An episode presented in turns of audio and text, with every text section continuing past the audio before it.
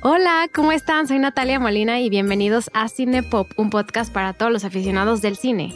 En Cine Pop cada semana hablamos de una película o de una pequeña selección de películas y con ayuda de un invitado vemos todos los datos curiosos y nos metemos a fondo a todos los temas. Double, double, toil and trouble, fire, burn and cauldron, bubble, double, bubble, toil and trouble, fire, burn and cauldron, bubble. Something wicked this way comes. Para los que no recuerdan esa gran canción, El sapo. El sapo. Ah, bueno, algunos quizás sí. Es la canción que, que se canta en El prisionero de Azkaban. Harry Potter, el prisionero de Azkaban. Es una adaptación, de hecho, de una canción. De un poema. De un poema. De Macbeth. En un libro de Shakespeare, que es en Macbeth. Las brujas de Macbeth cantan esto y lo adaptaron a Harry Potter. Sabes que, bueno, no sé, empezamos hablando ya este, de esta gran película. Siento que es una gran puntada, no sé de quién fue idea, probablemente del director, aunque no estoy segura, de vincular a Macbeth con, con el mundo mágico de Harry, Potter. O sea, como que... Está muy, está muy buena esa idea. Eso no está en los libros, eh, déjenme decírselo. No. Por eso me gusta mucho esta película. Empecemos. Cold Open. Hola Andrea, ¿cómo estás? Bienvenida a Cinepop. Hola a todos los que nos están escuchando. Eh, creo que el año pasado hicimos Harry Potter y la piedra filosofal como en enero y luego no me acuerdo cuándo fue la Cámara de los Secretos, pero como en octubre o algo así. Yo tampoco me acuerdo. Hace un, hace un rato. Pues ya era momento, ¿no? De llegar a esta, a esta tercera parte de la saga más importante de la historia del cine. Este, no, la verdad. Las ocho mejores películas que existen en el mundo cinematográfico de la nerdez. Ajá, exacto. Y nadie puede decir nada con lo contrario, ¿ok? Marvel, ahí sí. Tolkien, Tolkien, Hobbit. Este, pues yo tenía muchas ganas de llegar a esta película. La verdad, la uno y la dos, o sea, sí están padres, todo lo que significan, pero siento que la tercera ya es como una película que tiene todo. Es una película que Ah, que es muy importante para, para establecer el mundo mágico de Harry Potter posterior a Chris Columbus, como ya mencionamos en la primera y segunda parte, que también pueden ir a escuchar, está accesible para ustedes en cualquier momento. Nos adentramos muchísimo en el mundo de Harry Potter en esas dos, pero eh, esta tercera es, es, un punto de partida de las dos películas que eran más películas para niños, eh, que tenían elementos de comedia, que eran películas como más friendly para los niños. Y esta tercera película, esta entrega, Harry Potter y el prisionero de Azkaban, nos empieza a traer al mundo mágico de Harry, pero al lado más oscuro. Exacto. O sea, tú lo acabas de decir. Yo lo que, lo que puse en mis apuntes es más darks. Harry Potter y el prisionero de Azkaban, o en inglés Harry Potter and the Prisoner of Azkaban, salió en el año 2004 y es dirigida por Alfonso Cuarón, el dos veces ganador al Oscar por mejor dirección. Eh, Viva México. Y esto, este fue un momento muy importante para Alfonso Cuarón porque aunque ya había trabajado en Hollywood, hizo, no sé si recuerdas, La Princesita. Que de hecho por eso lo, buscaron, ¿no? Un poco. También por Y tu mamá también. O sea, sí tuvo un gran, o sea, Y tu mamá también fue un éxito internacional, a pesar de también ser de las películas que más este, nos gusta recomendar mexicanas, o sea, para gente que no, a lo mejor no está expuesta al cine mexicano. Es muy buena. Y ya hemos hablado de ella. Pueden escuchar nuestra conversación de Fernanda y mía en el podcast de Coming of Age. Ahí hablamos de Y tu mamá también. Eh, y ahí pueden escuchar un poco de esa peli. Y, y, sí fue muy importante, eh, y tu mamá también, para conseguir este trabajo. O sea, como dije, ya también hizo, hizo también la adaptación de Great Expectations. Y pues sí, sí, sí tiene una visión que le trae a Harry Potter cosas increíbles que yo creo que se quedan. O sea, ahorita hablamos de esos aspectos. Trae elementos que eh, salen en las cinco, sobre todo en las seis. O sea, en todas las siguientes películas, claro que agarraron elementos de Chris Columbus, pero aquí, sobre todo, cosas de, de Alfonso Cuarón que trajeron magia al mundo en general. O sea, como que cada director que ha estado, que no son tantos, ha traído un poco una pieza de rompecabezas para descifrar como la historia en general y contar la historia de las películas. Está interesante lo que dices porque yo sí siento que más que de este Christopher Columbus, Columbus, eh, las demás películas, o sea, 3, 4, 5, 6, 7, parte 1, parte 2, este, tienen muchos más elementos que yo vi en la película de Cuarón que lo que yo vi en Chris Columbus. No sé, voy a poner unos ejemplos como la oscuridad. La, él, como que siento que Cuarón em, pautó Sí. cómo se, cómo, qué, qué tan oscuro es el mundo de Harry Potter y de ahí lo agarraron. Sí, no, no, no, la paleta de colores es súper evidente. O sea, Harry Potter, la Cámara de los Secretos y la Piedra Filosofal eh, son el, usa colores mucho más vívidos, eh, usa Amarillos. amarillos, rojos. Y aquí vemos que el uniforme se usa muchísimo menos, que es parte esencial también del crecimiento de nuestros personajes. Los dejamos de ver como unos niñitos y los empezamos a ver como adolescentes. Justo yo te quería decir eso, o sea, obviamente no es como que nos esperamos a ver las películas para cuando vamos a hablar de ellas, o sea, Natalia y yo creo que hemos visto las películas durante todo el Creo año. que el año 80 pasado veces. las vi dos veces. Sí, o sea, yo también, pero siempre como he repetido, o sea, es bien padre verlos ya con un propósito, ¿no? Entonces cuando la puse ayer, la verdad, la, la vi. Dije, no manches la diferencia en las voces, en las caras, en, en todo. En el vestuario. En los vestu en el vestuario que luego más adelante vamos a hablar, yo creo, de eso. Pero sí es como el abrupto, o sea, es abrupto el cambio que ves entre los personajes de la 1 y de la 2 a la 3. Además, creo que eh, Cuarón hizo un muy buen trabajo en desmenuzar un poquito más a los personajes. Sí, sí, sí. O sea, nos presenta ya más a personajes más humanos. En la 1 y la 2 empezamos a conocer, sí, aspectos, pero yo creo que muy caricaturescos de nuestros tres personajes principales, sobre todo Ron, Hermione y Harry. Eh, y aquí ya está más elevado. Y, y- y se me hace increíble. Y, o sea, un dato curioso es, esta película le estuvo en manos de varias personas. Creo que estuvo en manos de Guillermo del Toro, si no me equivoco. Es un dato curioso que yo iba a revelar Ay, al final. Pero, Pero, sí. pero ¿sabes qué otro director estaba a punto de dirigirla? A ver, dime quién. No vas a saber. No. oh, Alguien sí. que nos gusta mucho. Charlemagne. Sí. ¿En Sí, serio? está con- estaba considerado para la película. Y hace not? poquito una entrevista con Rupert, Rupert Grint, porque ves que sale la nueva película de M. Night Shyamalan, Knock at the Cabin. Eh, vi una entrevista con él y, y sí platica que y sí había conocido, creo que a M. Night Shyamalan. O sea, sí menciona que sí fue como parte del proceso. Al final no sé qué pasó. Yo creo que el mundo no sería igual si eso hubiera pasado. O sea, si en vez de Cuarón haber sido el que dirigió esta película, si lo hubiera hecho Shalaman, yo creo que hubiera cambiado la vida de Shalaman. O sea, no veríamos las películas que estamos viendo ahorita de él, a lo mejor, y hubiera cambiado pues toda la estética que conocemos y que tanto amamos del resto de películas de Harry Potter. Yo quería mencionar algo que luego, luego me fijé y es muy evidente entre las dos primeras películas y la tercera, la cantidad de detalles que Sí. creo que son súper importantes para darle justicia a los libros de J.K. Rowling, porque el amor está en los detalles y lo que me gusta más de, de él en particular es que le mete su propia cuchara. O sea, no solamente es detallar el mundo mágico, o sea, aquí puse como aparecen detallitos desde que estás en el cuarto de Harry, ¿no? Los pósters eh, que tiene Harry están medio animados, como que no, eso no lo habíamos visto al principio. Por ejemplo, vemos la casa de los Dursley, que ya se siente diferente. Muy Sí, desde el diferente a principio. la, a la primera, a la segunda.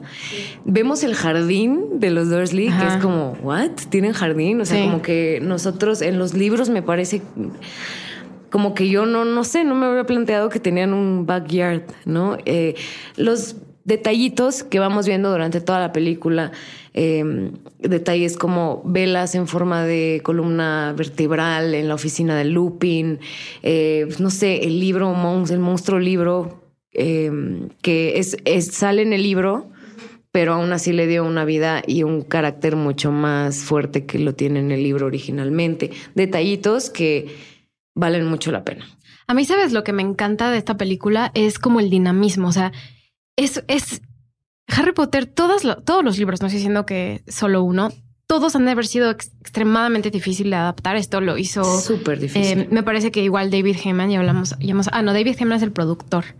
Perdón, ahorita les digo quién, quién escribió el guion, pero la adaptación es, tiene que ser muy ra o sea, tiene que hay eventos del libro que pues obviamente toman un capítulo completo y aquí es una escena de dos minutos o Sí, una escena de tres minutos o cuatro minutos. y además, este, en la tercera, perdón por interrumpirte, ya empieza a ser un poquito más grueso el libro. O sea, el primero y el segundo Ajá. son super light.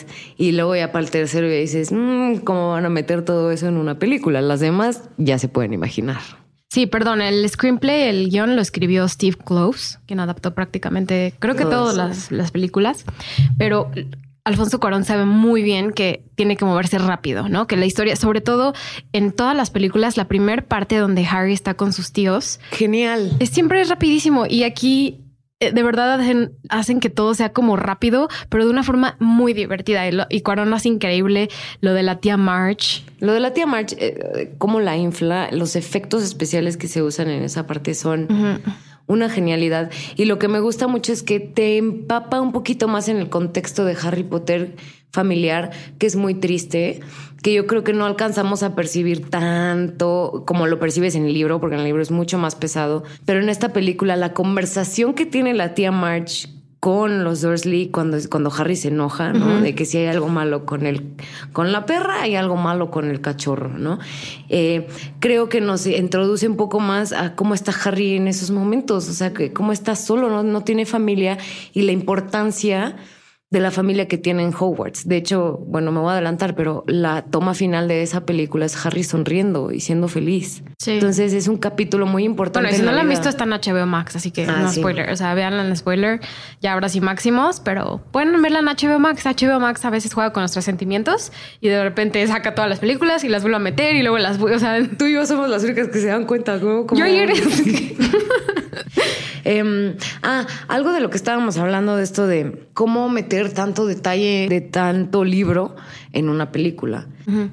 No sé si te fijaste, que seguro sí, obviamente te fijaste, que sale un personaje que sale todos los libros, pero no lo habíamos visto hasta la tercera y sale súper poquito. Hmm, espera, no me digas quién. Envíenos sus respuestas. Ah, ¿Te digo? No, no, no, no. Un minuto más, amigos. A ver, piensen conmigo. No sé quién es. ¡Wow! Eh, nuestro personaje, damas y caballeros, los que no han adivinado, perdón, se llama Peeves. Ah, Peeves. Peeves. Así va en las películas y es muy importante en el libro. Es súper importante en el libro. Me acuerdo cuando la vi la primera vez, dije, ah, está Peeves, porque nunca te dan una explicación por qué no está Peeves. Les voy a decir quién es Peeves para los que no tienen tan buen recuerdo, es uno de los fantasmas que viven en Hogwarts, no pertenece a ninguna casa, sino es como de Hogwarts. Eh, él está vestido de, caballero, con una armadura de metal, este, es un caballero, es un caballero muy chistoso, que hace bromas todo el tiempo, este, todo el tiempo está metiéndole los pies a los personajes, pero es un personaje súper recurrente, es como el alivio cómico el alivio cómico de Harry Potter desde el principio. Sí. Y lo mete, y, pero fíjate, Cuarón, cómo dice, yo lo voy a meter aunque sea. Y Pips, o sea, ni siquiera tiene un. No, sale como una escena, ¿no? Sale cuando no encuentran a la Fat Lady en el, en el cuadro, que es otra cosa también la animación de los cuadros. Y, sabes algo que me sorprendió mucho ahora que fui a. Mm, fui en octubre al, a Los Ángeles y pude ir al, a Universal Studios, al mundo de Harry, al Wizarding World. Está, Andrea, o sea, no, no puedo expresarle a las personas que están escuchando ahorita el podcast lo especial que fue para mí ese día. O sea, fue, fue un sueño hecho realidad. Y en uno de los juegos del Wizarding World, pasas como por todo Hogwarts y hay una parte donde ves al, el cuadro de la Fat Lady, pero de la tercera, o sea, ya de la tercera, y así es, así es como ya lo hacen las siguientes pelis. pero en la primera y en la dos, ¿te acuerdas que era como un personaje de sombría de Password? Ajá, ¿qué Password. Password. este, y de hecho, o sea, y los cuadros sí los veías moverse y todo pero no tenían este dinamismo que tienen en esta película. O sea, en esta película hay una escena que se ven varios, incluso cuando Harry va caminando en el pasillo eh, buscando a Peter Pettigrew, se ven, o sea, cada cuadro tiene su vida, su contexto, su todo. Eso me, me encantó. Algo que sí se me hizo súper obvio, pero también luego dije, bueno, lo tenía que forzar Qué casualidad que nunca vemos a Crookshanks y a la rata de y a la rata de Ron hasta la tercera película. Esto es un tema que sí es constante en la peli. Así como están haciendo esta adaptación de la mejor forma posible y hablamos de que esa adaptación es difícil en un libro que empieza a ser bastante extenso, también siento que no está muy bien explicado muchas cosas. O sea, en, en, el, en el libro 3 de verdad explican a detalle tantos aspectos que aquí es como una línea. Es la única crítica que yo tengo hacia la peli. Si leíste el libro, lo entiendes perfecto. Lo entiendes perfecto. Sí. Pero aún así es rápido. Difícil ¿Sabes qué detalle se les fue bien cañón que no se les debió de haber ido? Porque a lo largo de la trama es importante el mapa del merodeador. Este es de Mr. Moody, Wormtail y no sé quién. And and Tongues. Nunca te explican quiénes son.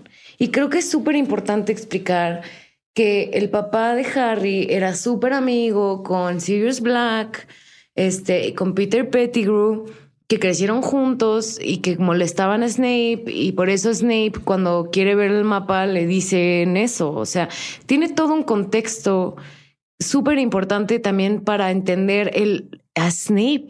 Eh, para entender el personaje de Snape, para entender el personaje de Sirius Black, Sí. ¿Por qué está tan enojado con Peter Pettigrew? O sea, como que no alcanzas a entender eso, ¿no?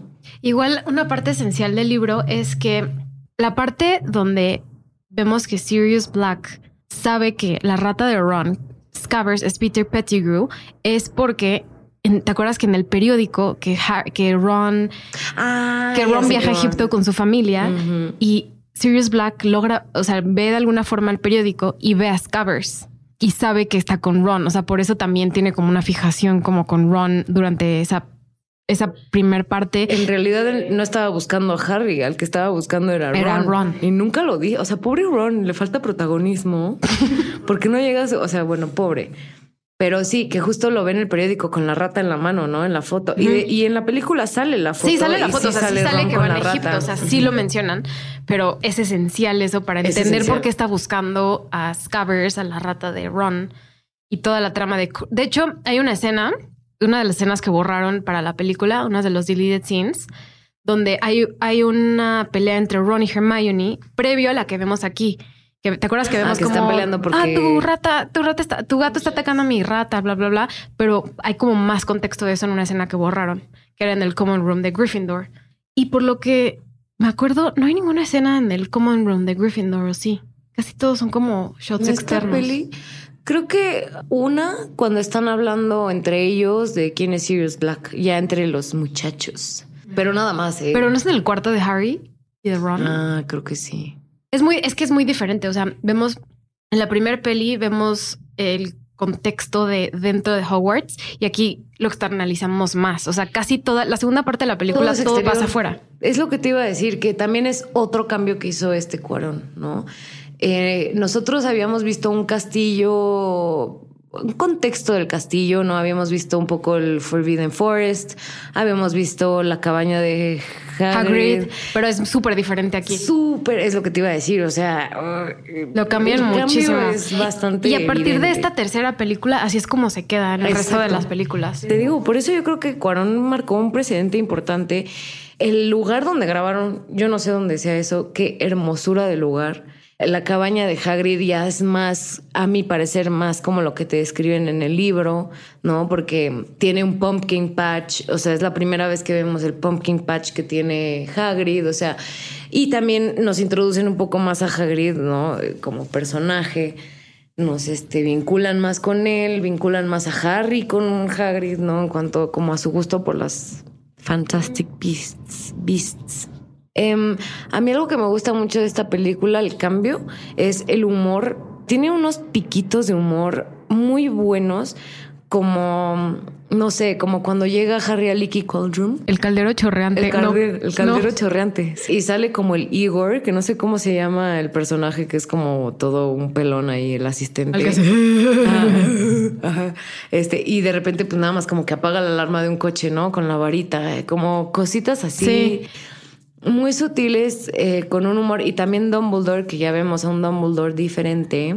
El actor Richard Harris fue Dumbledore en las primeras dos películas, pero en la postproducción de La Cámara de los Secretos, Richard Harris eh, le, creo que le diagnosticaron un tipo de cáncer, Hodgkin's linfoma, y se enfermó rapidísimo. Eh, creo que los productores de la película lo fueron a ver y le dijeron, les dijeron como por favor no, o sea, no casten a nadie más, eh, quiero seguir haciendo Dumbledore y falleció después de eso. Entonces sí, eso es, ahorita quiero hablar de los cambios de, de- bueno, de los cambios y, la- y las adquisiciones de directores, pero sí vemos a un, vemos a un actor nuevo que en este caso es este Michael Gambon. Eso también cambia mucho en el humor de la película. O sea, sí el Dumbledore, que nos a mí me encantaba Richard Harris, o sea, me hizo Y era increíble. súper tierno y también tenía su humor.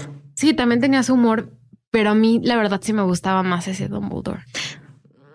Me gusta. Luego me, adap- me, adap- me adapté más al nuevo Dumbledore, sobre todo en las seis, como que me encariñé mucho. O sea, las seis es, es muy importante para la historia de Dumbledore, pero, pero sí me encantaba el Dumbledore de Richard Harris.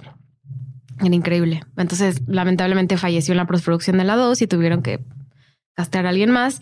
Entonces, aquí os voy a introducir como los nuevos actores, porque hay muchos, o sea, no, no hay así como un chorro como en las otros, pero eh, vemos por primera vez justo a um, Michael Gambon, que es Dumbledore. Vemos a Gary Oldman, eh, Sirius Black, De Sirius Black. actorazo, o sea, Te ganó un Oscar hace, poco. Además, sabes que él, dato curioso, eh, ya eh, hacía mucho que no trabajaba y estaba muy necesitado de chamba. Gary Y- Oldman. Ajá.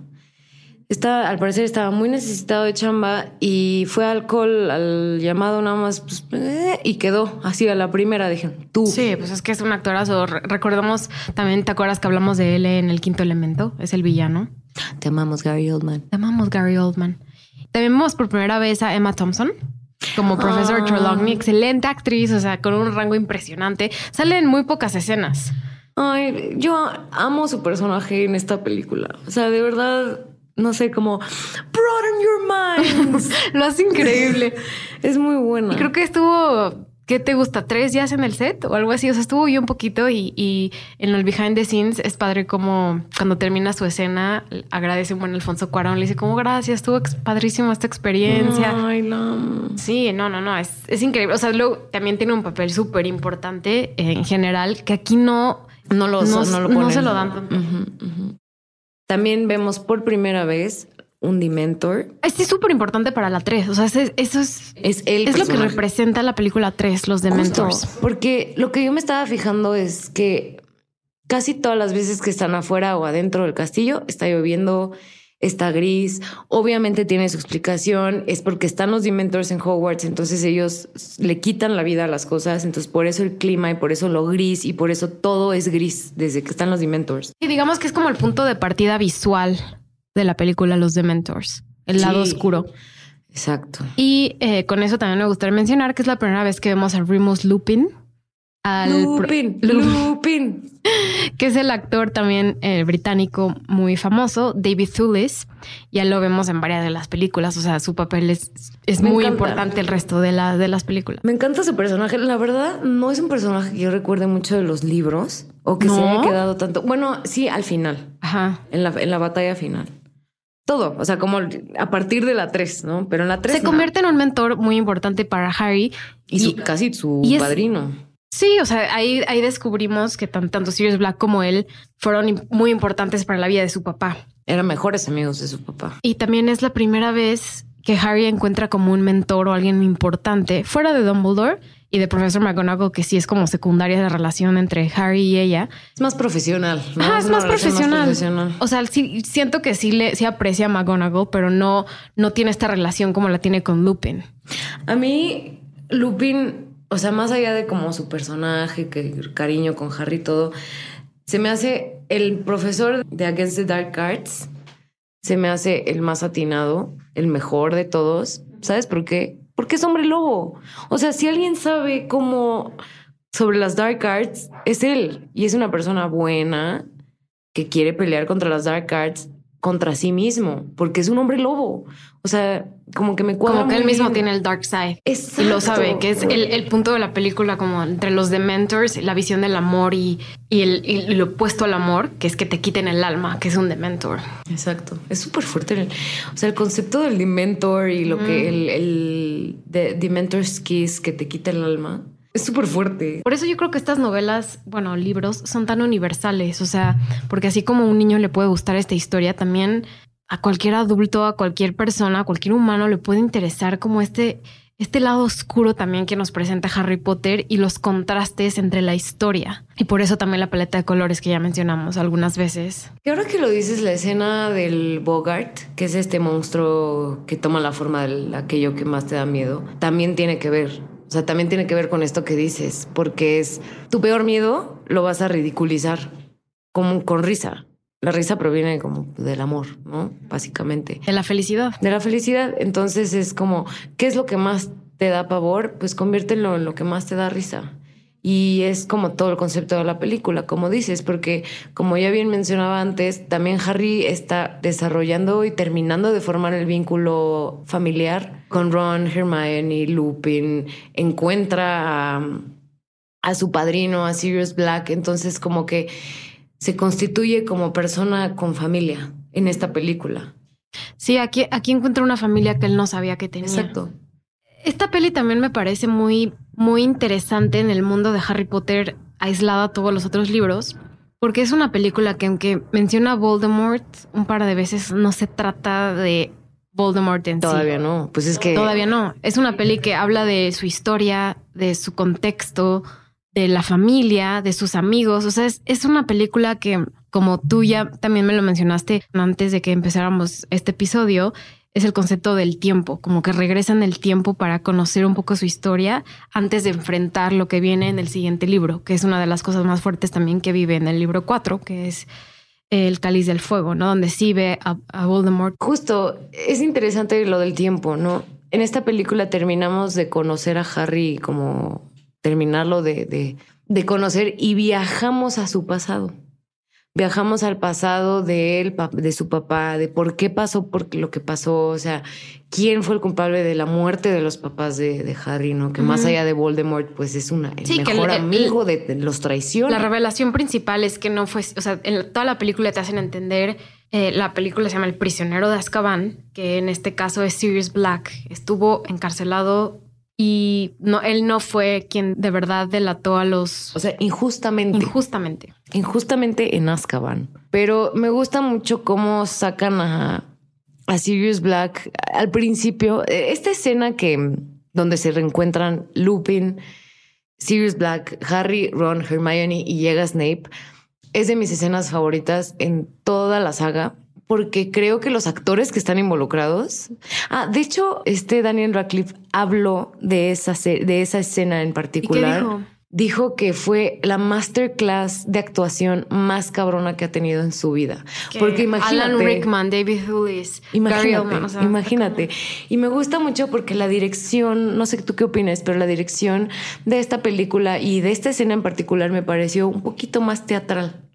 No sé si los actores también tengan que ver con su, su escuela y su formación, pero si te fijas esa escena, ese, ese encuentro entre los tres, es súper teatral. Sí, es una película que es sigue mucho una secuencia del tiempo. O sea, toda la segunda parte de la película es como casi tiempo real. Como, como muy cuarón. Ajá. ¿no? O sea, que es muy como real, como live. muy humano, sí, de la- vemos, o sea, vemos toda la secuencia que pasa dentro del, del árbol, que también En cambia. cuanto como- ellos cambian el... No, es más bien en cuanto yo, me, yo dije, este es el breaking point de la película, en cuanto Scabbers muerde a Ron y empieza toda la... la- desde ahí ya es como secuencia. Es como un... No es plano secuencia. No, para nada. Para nada, tiene muchísimos cortes, pero te da la sensación de que los estás siguiendo en tiempo real. Ajá, justo. Eso, eso me gustó un montón. Me, enca- me encantaba, o sea, de verdad yo estaba fascinada con esta película. Yo también. Y sabes que me, me encantó que ya se percibe tensión sexual entre Ron y Hermione. Sí, un por poquito, ¿no? Que le vez. agarra la mano. Sí. Ah, otro de los personajes que vemos por primera vez es el Minister of Magic, que es Cornelius Fudge. Que es muy importante. Es en muy el resto importante. De la saga, sí. Es, es- es sumamente importante. Creo que Lucius Malfoy no lo vemos, ¿o sí? O sea, habl- hablan No. de él mucho. No, no sale en esta película. Yo tengo una duda de algo que siento que no cerraron bien y no me acuerdo bien. Cuando Harry infla a su tía, pues está rompiendo la ley, porque Ajá. pues está esta ley que no puedes hacer eh, magia, ¿no? Y de repente llega con el ministro de magia y le dice, no te preocupes, ya no pasó nada. Yo O tampoco sea, entiendo eso bien. como que nunca lo explican bien a bien, ¿no? No. Nada más como que prefieren a Harry y Harry puede saltarse la ley y los demás no. Sí. Yo tampoco lo entiendo. También te- recuerdas que Harry está en su cuarto. La escena, la primera escena de la película es Harry haciendo Lumus Máxima, Ah, leyendo sí. un libro. Ah, También está haciendo magia. Está haciendo, igual el Lumus no cuenta, pero según yo supuestamente son- no pueden hacer magia, no pueden hacer ningún conjuro fuera de cuando están en la escuela. Según yo tampoco, pero según yo hay como de conjuros a conjuros. Alguien A si ver, es muy ¿quién, fan. quién es-. ¿cómo se detecta? Sí. ¿Dónde está, el, ¿Dónde está el detector de magia? En esta película hay algo que se sale de todas las demás películas. O sea, eso es lo que me gusta, que lo vemos nada más aquí y no lo volvemos a ver en toda la película, que es un cacharro, un invento em, especial que se le otorga a Hermione para que pueda ir a todas sus clases, que es el Time Turner.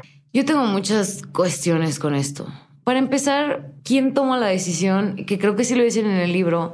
Hermione es excelsa, no es una estudiante, estudiante excelsa. Excelsior. Pero no sé si en algún momento, no sé, hablará McGonagall con Dumbledore y le dirá, oye, le vamos a dar esto a Hermione porque es de las más top. O sea, como que se me hace bien raro que un estudiante, ¿por qué le dan un aparato tan poderoso nada más para tomar clases? O sea, ¿O tú crees que fue la intención de Dumbledore desde el principio que sabía que todo iba a pasar? Sí, este, este fue nuestro debate. Dumbledore, ¿qué sabe y qué no sabe? O sea, sabemos que es un, mago súper poderoso. Pero a ver, em, hablando un poco de la secuencia de la segunda mitad de la película, ¿no? Harry descubre que Sirius Black también es que hay varias cosas que no explican, o sea, no, no explican el hecho de que son animagos, o sea, que, Animagos. que es un animago que se convierte de persona a animal y esto lo hicieron, recuerdas, para que cuando Lupin se convirtiera en lobo pudieran acompañarlo. O sea, ¿tú te acordabas de eso? No. ¿What? Sí. Y también el papá de Harry era animago. Sí. Pero hay otra cosa, o sea, yo no entiendo por qué de repente el Grim, ¿no? Ah, el Grim que es... Que sale el Omen, este es un Omen de muerte, que es lo más cabrón que te puede salir en el mundo mágico. En realidad no le está saliendo el Grim, pero no entiendo por qué cuando está jugando Quidditch, por ejemplo, sale el Grim como si sí fuera el Omen de la muerte, cuando en realidad es su padrino. O sea, como que ahí no se explica muy bien y tampoco se explica cómo le hace para entrar a Hogwarts. O sea, tienen los encantos más cabrones que existen en esta vida, hechos por McGonagall, con mucho amor, con todos. Y un perro puede entrar, un animago así cualquiera. No lo sé. Sí, está raro. Sí. Eso, J.K. Rowling, danos una explicación. Es una película extremadamente divertida. Y pues bueno, pasando a la segunda mitad, donde descubrimos que Peter Pettigrew, que también era amigo de, del papá de Harry, de James Sirius, eh, Lupin, Peter, todos eran mejores amigos. No sabemos por qué de repente Peter Pettigrew se hace mortífago y le revela toda la información de los Potter a Voldemort. Tampoco sabemos por qué. Lo hace. Pero sí me acuerdo que en el libro. Se pasa al Dark Side, pero, en el libro él dice, porque incluso en la película él dice como, ah, no tienes idea de lo que Voldemort es capaz de hacer. Según yo en el libro, en algún momento él dice que fue el Cruciatus Curse. Mm. Pero pero ellos dicen que no.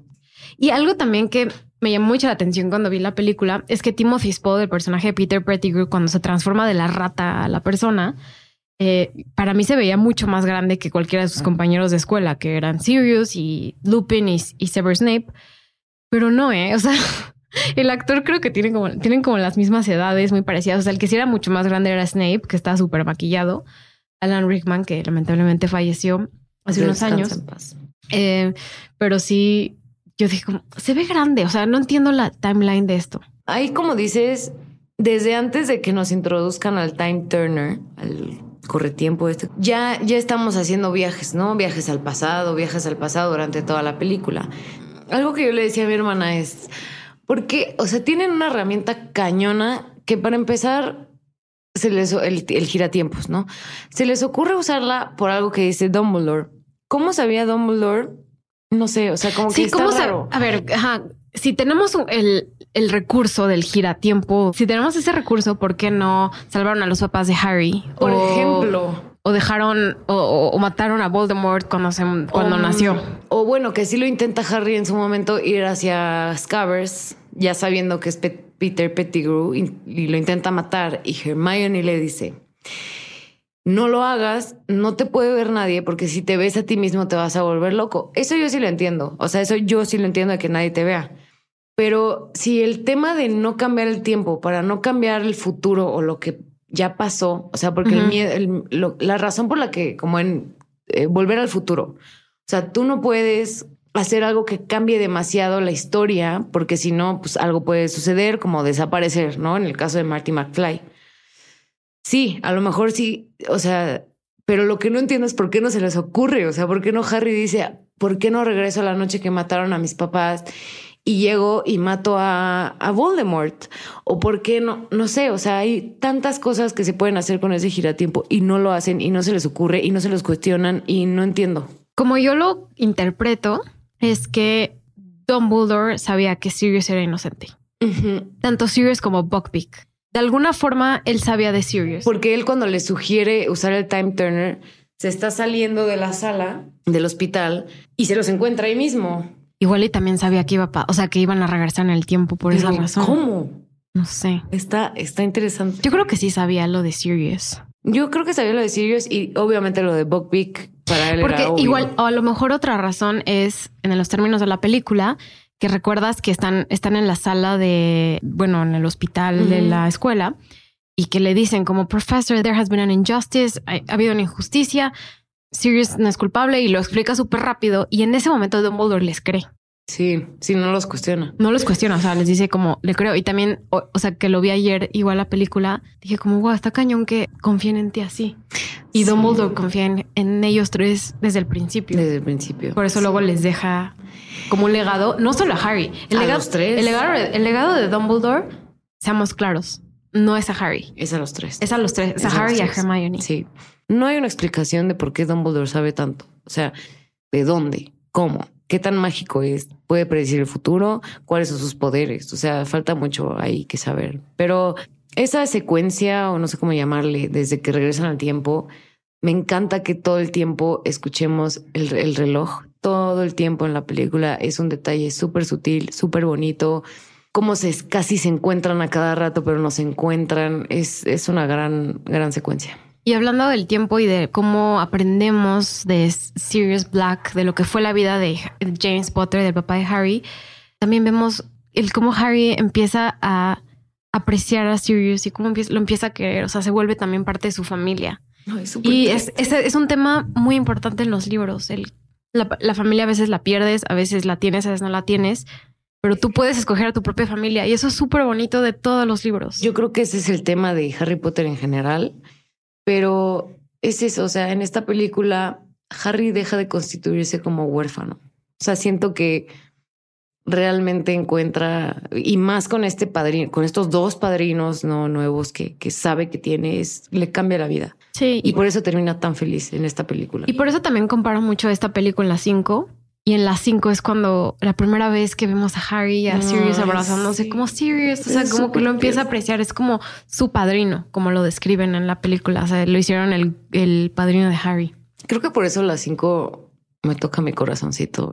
Podemos empezar Sí. con los datos curiosos. Yo quiero que me confirmes esto. Al parecer, la recaudación de esta película fue la más baja de toda la saga. ¿Sí? A parecer, sí. Pasó en 2004, ¿por qué pasó eso? ¿Por qué? Creo que hubo bastantes estrenos, pero en realidad no tengo los estrenos. Eso es experta Natalia Molina. Pero sí fue la número cuatro de la lista de los estrenos. Pero a ver, tú a lo mejor nos puedes confirmar. O sea, sí le fue bien, pero la película más, o sea, no vas a saber cuál es la película más taquillera del 2004. A ver, Harry como- Potter es la 2. Spider-Man 2 es la 3, que es buena también, Ajá, donde sale muy Doc. Ock. Shrek 2 fue la película más taquillera La verdad, a nivel sí. mundial. La verdad, sí. Niri, Niri. Está cañón esta lista. Shrek 2 fue la película más taquillera de 2004. Luego, la 2 fue Harry Potter y el prisionero de Azkaban. La 3, Spider-Man 2. La 4, Los Increíbles. Mira qué interesante. No, no sabía, ¿eh? Está rarísima esta lista. Nunca había analizado el año 2004. Em, no sé si ya lo sabe mucha gente. Este dato me ha salido mucho. Cuarón se tomó como director, fue un gran director, un director que, que quiso hacer las cosas de una forma diferente, un director muy metódico con sus actores. En una de estas, em, para conocerlos, para como empaparlos con su propio rol, le pide tanto a Emma Rupert y a Daniel, les pide que hagan un ensayo cada uno de su personaje, así nada más de tarea. Entonces, esta Emma, que es Hermione, entregó como un ensayo de 12 páginas.